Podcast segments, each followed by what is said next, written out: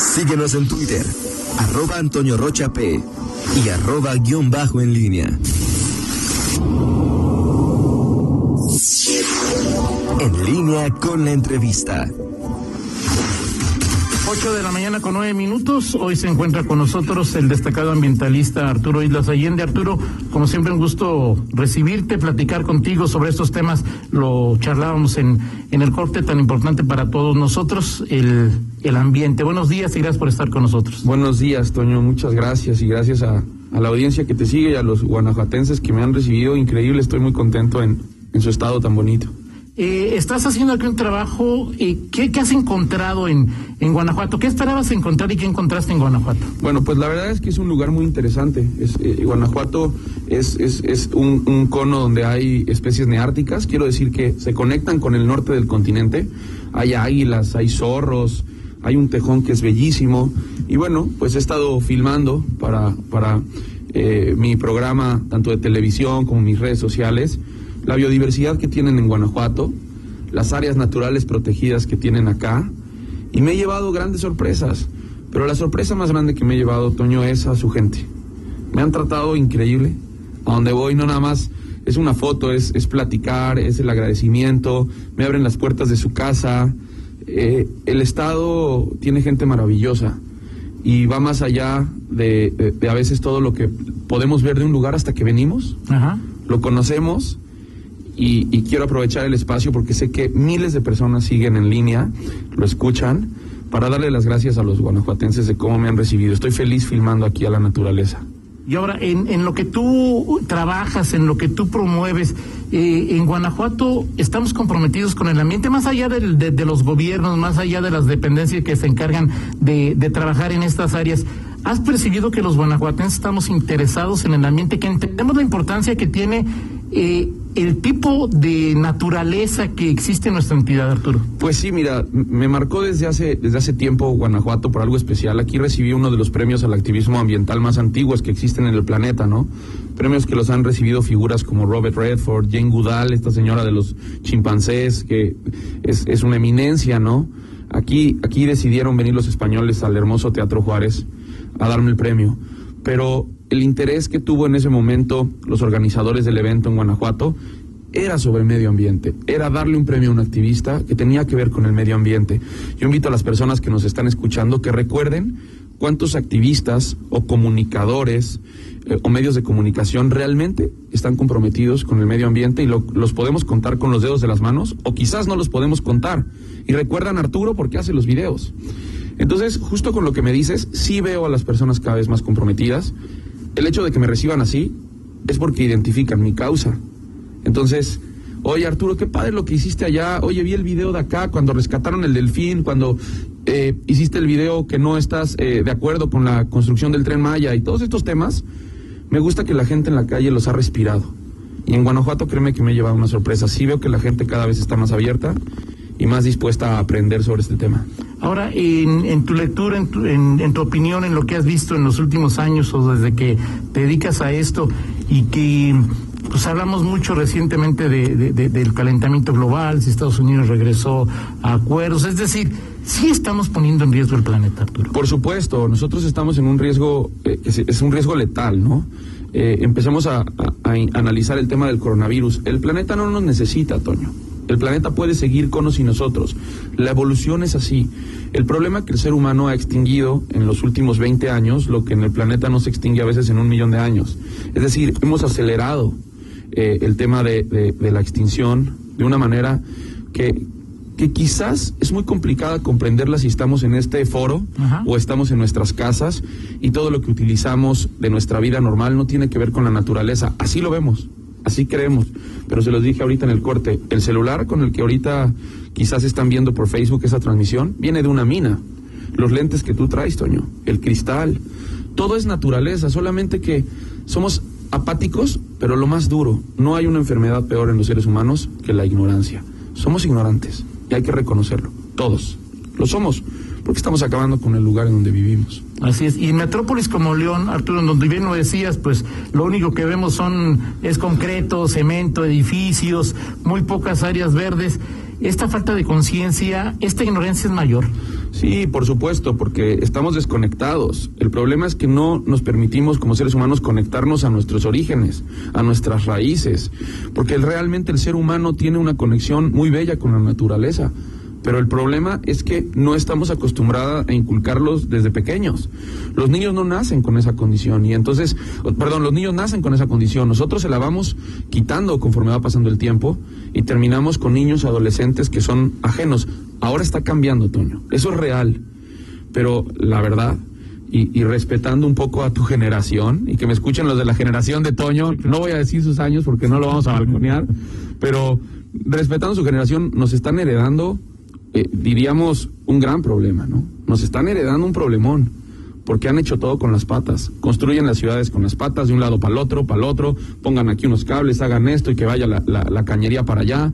Hicieron tanto, con tanta velocidad y frenéticamente por un tema que es económico, poder, que nos han dejado a las generaciones más jóvenes un problema muy difícil de resolver. ¿Tiene remedio? Sí tiene remedio si actuamos ya. Tú decías del calentamiento global, a lo mejor las personas no lo entienden. Hoy en día hay desiertos ya. Podemos hablar de incendios que ya se están viviendo. Ahora hay uno, hay aquí, aquí tienen incendios, ya en Guanajuato, porque son esta meseta que es desértica. El problema es qué va a pasar cuando los incendios sigan rebasando. Ya están alcanzando poblaciones. Pasó en Nuevo León, ahorita tuvieron que desalojar personas. En California, en Australia. Yo no sé qué más tenemos que ver. Ya tenemos el coronavirus. No importa si creemos si el coronavirus llegó de algún lado, si lo inventaron, eso no importa. El tema nuevamente, el mensaje es, el ser humano puede con todo, ya vimos que no.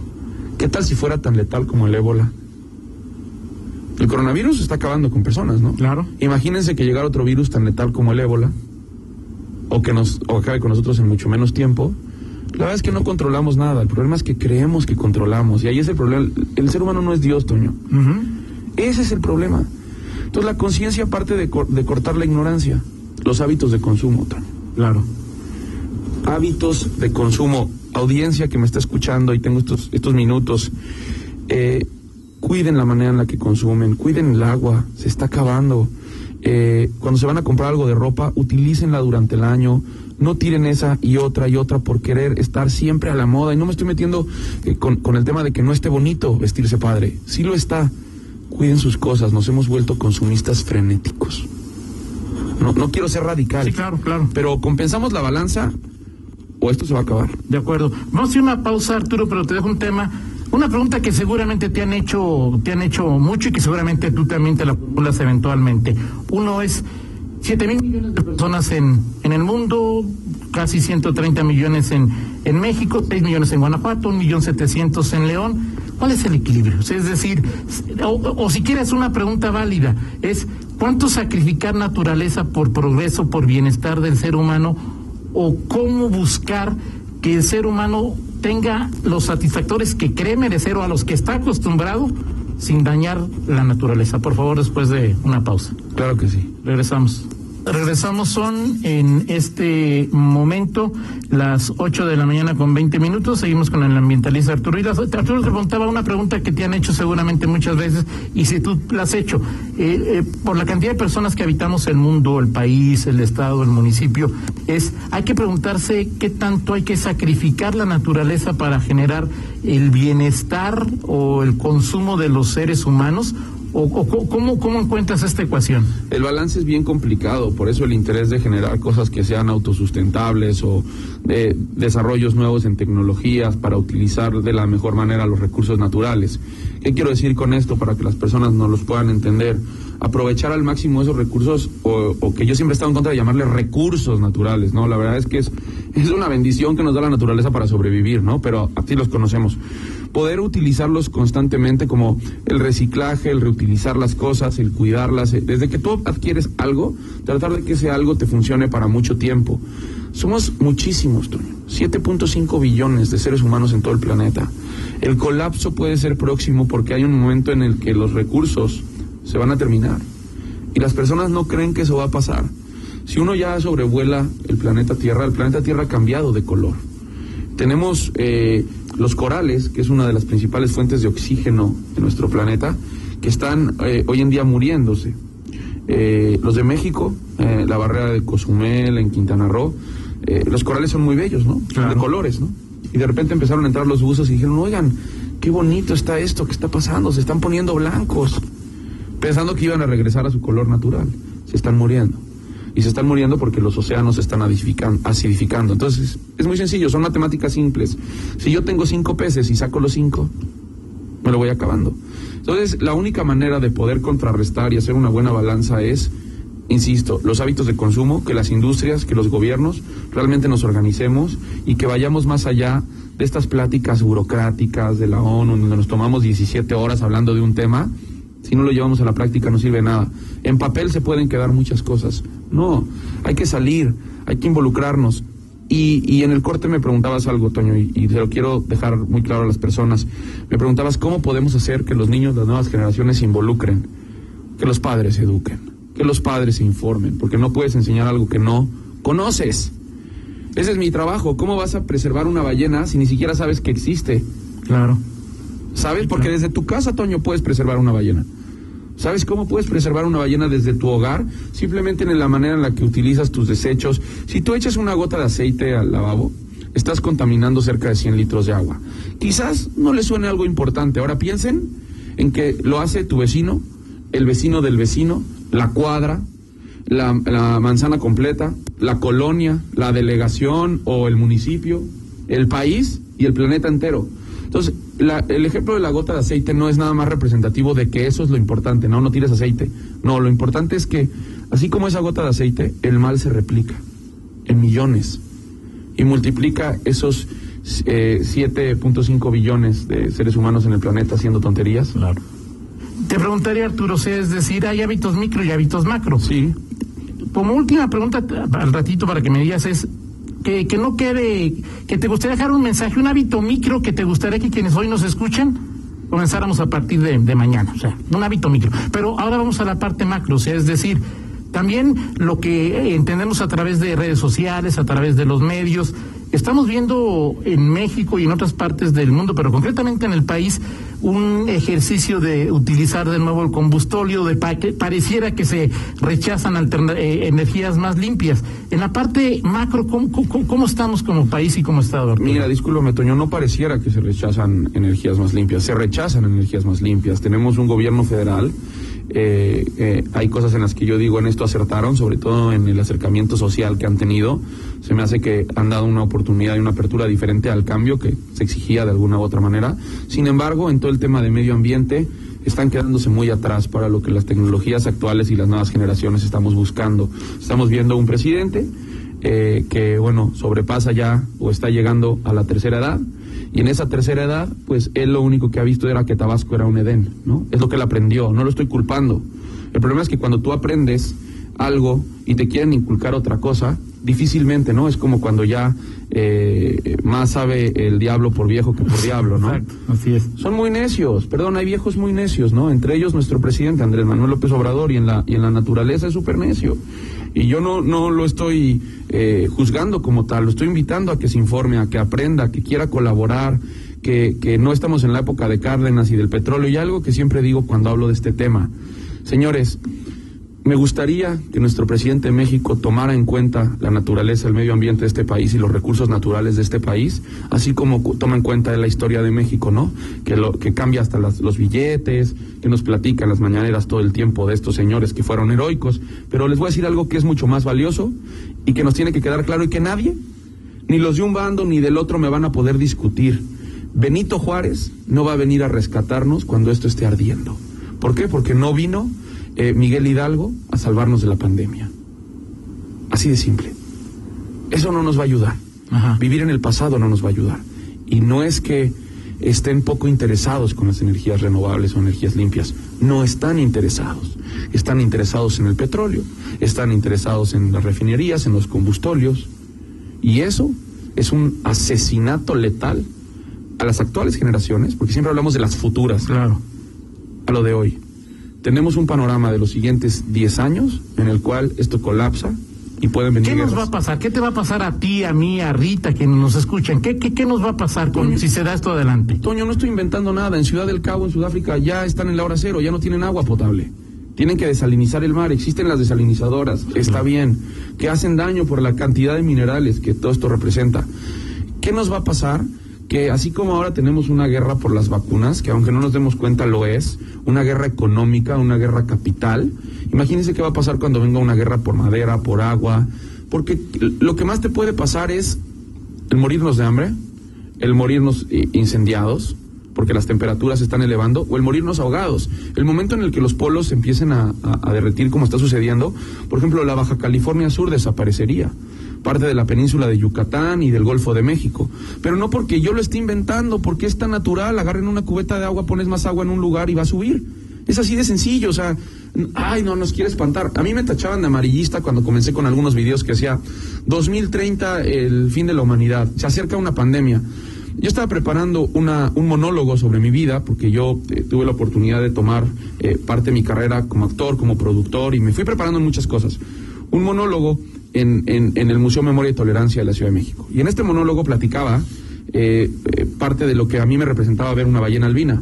Toño, grabé una ballena albina que, que, solamente ha venido tres o cuatro veces a México, blanca, hermosísima. Y a los cuatro años, después de haberla estrenado en televisión nacional, nos enteramos que amanece muerta en Alaska.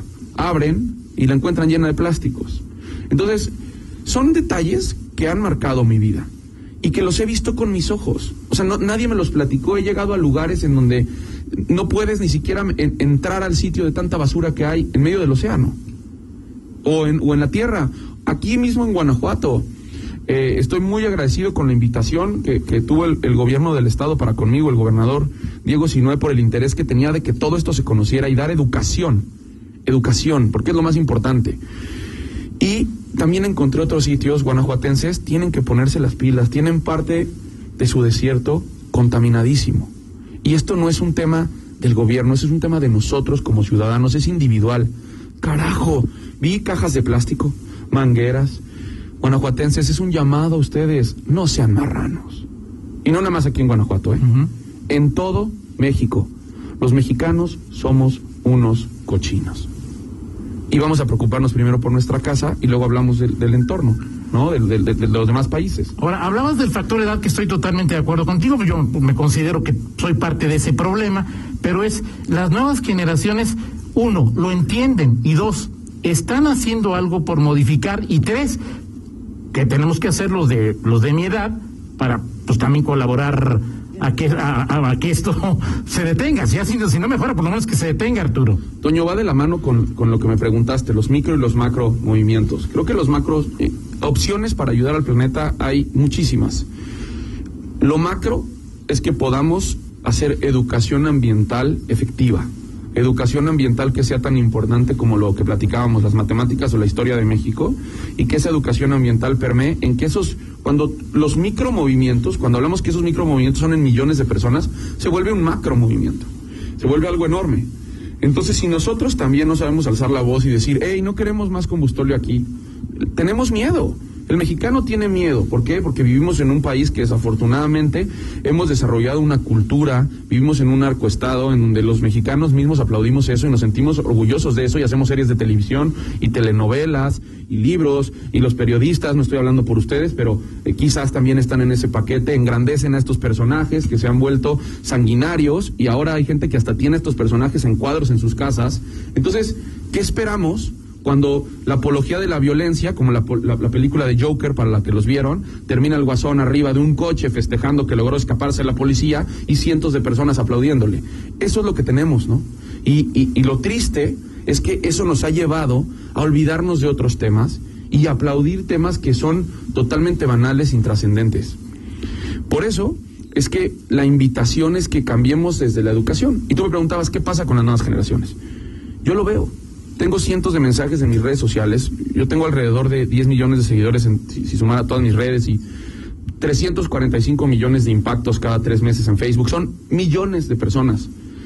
Y lo único que les puedo decir es que veo cada vez más a los jóvenes, a los chavos, involucrados. Por darte un ejemplo. Eh, hay una persona que me está ayudando a llevarme a los diferentes lugares, a las áreas naturales protegidas. El que está manejando la camioneta, un tipazo, Mauricio, te mando un abrazo. Eh, Mau tiene una sobrina.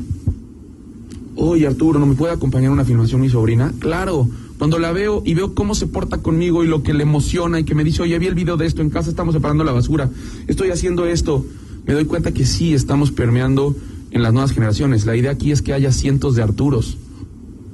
E, es que tú te conviertas en un Arturo, Toño. Que tú en la mañana, en tu, aquí en, en línea, dediques con investigación, que es muy sencillo, unos minutos al medio ambiente. Oigan, hoy les recomiendo que en vez de que se vayan todos en su coche, le den un aventón a, los cuates de su cuadra. Y se van cinco en uno, no cinco cada uno en un coche. Y no son tonterías, pero eso también hasta mueve energéticamente las cosas. Claro.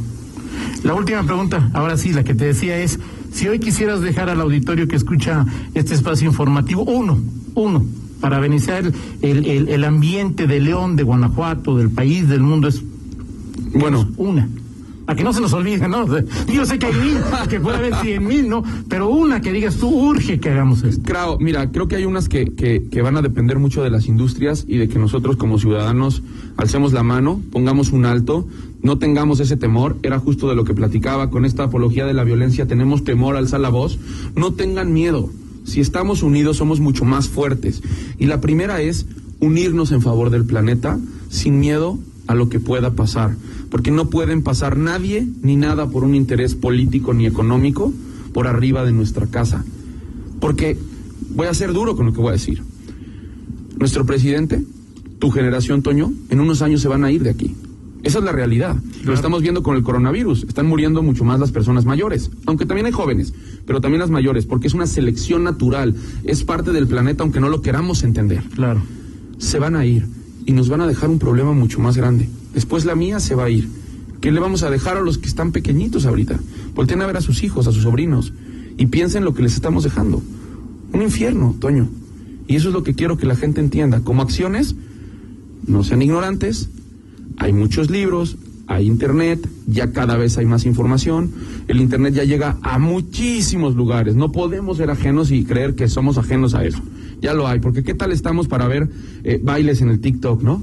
Reggaetón y arrastrarnos y aplastar nuestra dignidad por el interés de tener seguidores, ¿no? Esta influencia barata que también la hemos aplaudido, ¿no? Hoy si alguien se baja los, los chones en un estadio de fútbol, ya se vuelve una persona famosa y queremos fotos con él, con el tipo que nos enseñó las nalgas en el estadio. Claro. Eh, perdón, Toño, es la realidad, ¿no? Ay, mira, ahí está el de las nalgas, me quiero tomar una foto con él. Es absurdo. El ser humano es totalmente absurdo, Toño. No hay otra, no hay otra manera. No seamos ignorantes. Realmente informémonos. Queramos el lugar en donde vivamos, vivimos y entendamos que la tierra es la única que tenemos. No hay otra. Hay una. Perfecto. Pues muchas gracias Arturo Islas. La próxima vez que vengas, pues ojalá te des tiempo para venir a platicar con nosotros sobre estos temas que son fundamentales, vitales, diría yo. Gracias, Iván de Guanajuato. Si quieren ver los capítulos especiales de que estoy haciendo sobre su estado, estén pendientes de mis redes sociales. Arturo Islas Allende, así lo encuentran en Twitter, en Instagram, Facebook, TikTok. Y, verán algo más que, que bajarse los chones en un estadio. Perfecto. Muchas gracias, Arturo. Son las 8 con 35, una pausa y regresamos. Contáctanos en línea promomedios arroba gmail.com.